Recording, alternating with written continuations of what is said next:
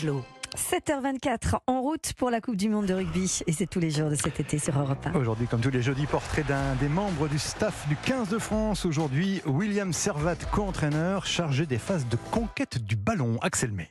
William Servat, c'est d'abord un joueur de grand talent, avec un CV épais comme son coup de taureau. 20 années passées dans un seul club, le Stade toulousain, avec lequel le natif de Saint-Gaudens remporte 5 titres de champion de France et 3 Coupes d'Europe.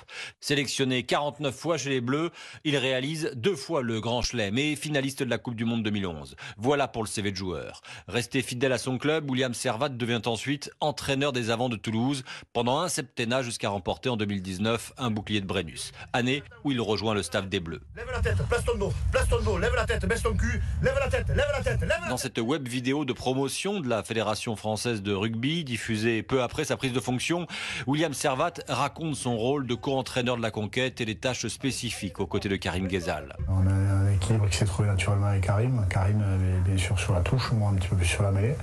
Et après au niveau du jeu, du jeu d'avant, euh, on fait un petit peu toutes les tâches spécifiques, à savoir les zones rug, d'affrontement, mais aussi les relances de jeu. En plus de trois ans et demi passé dans le staff des Bleus, William Servat a gonflé son palmarès d'un tournoi destination Grand Chelem à la clé.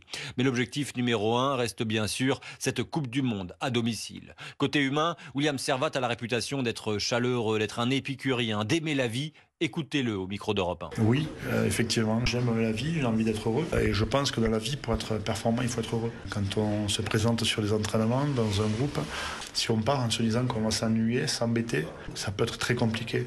Par contre, quand on commence à partir en se disant que euh, nos familles vont nous, retrouver à des moments, quand on part en se disant qu'autour du rugby et de la performance qui va être créée, parce qu'on est là pour créer de la performance, euh, on va avoir des moments en fait où on va pouvoir vivre, avoir une forme de liberté, et eh bien on peut commencer à, esquisser un petit sourire.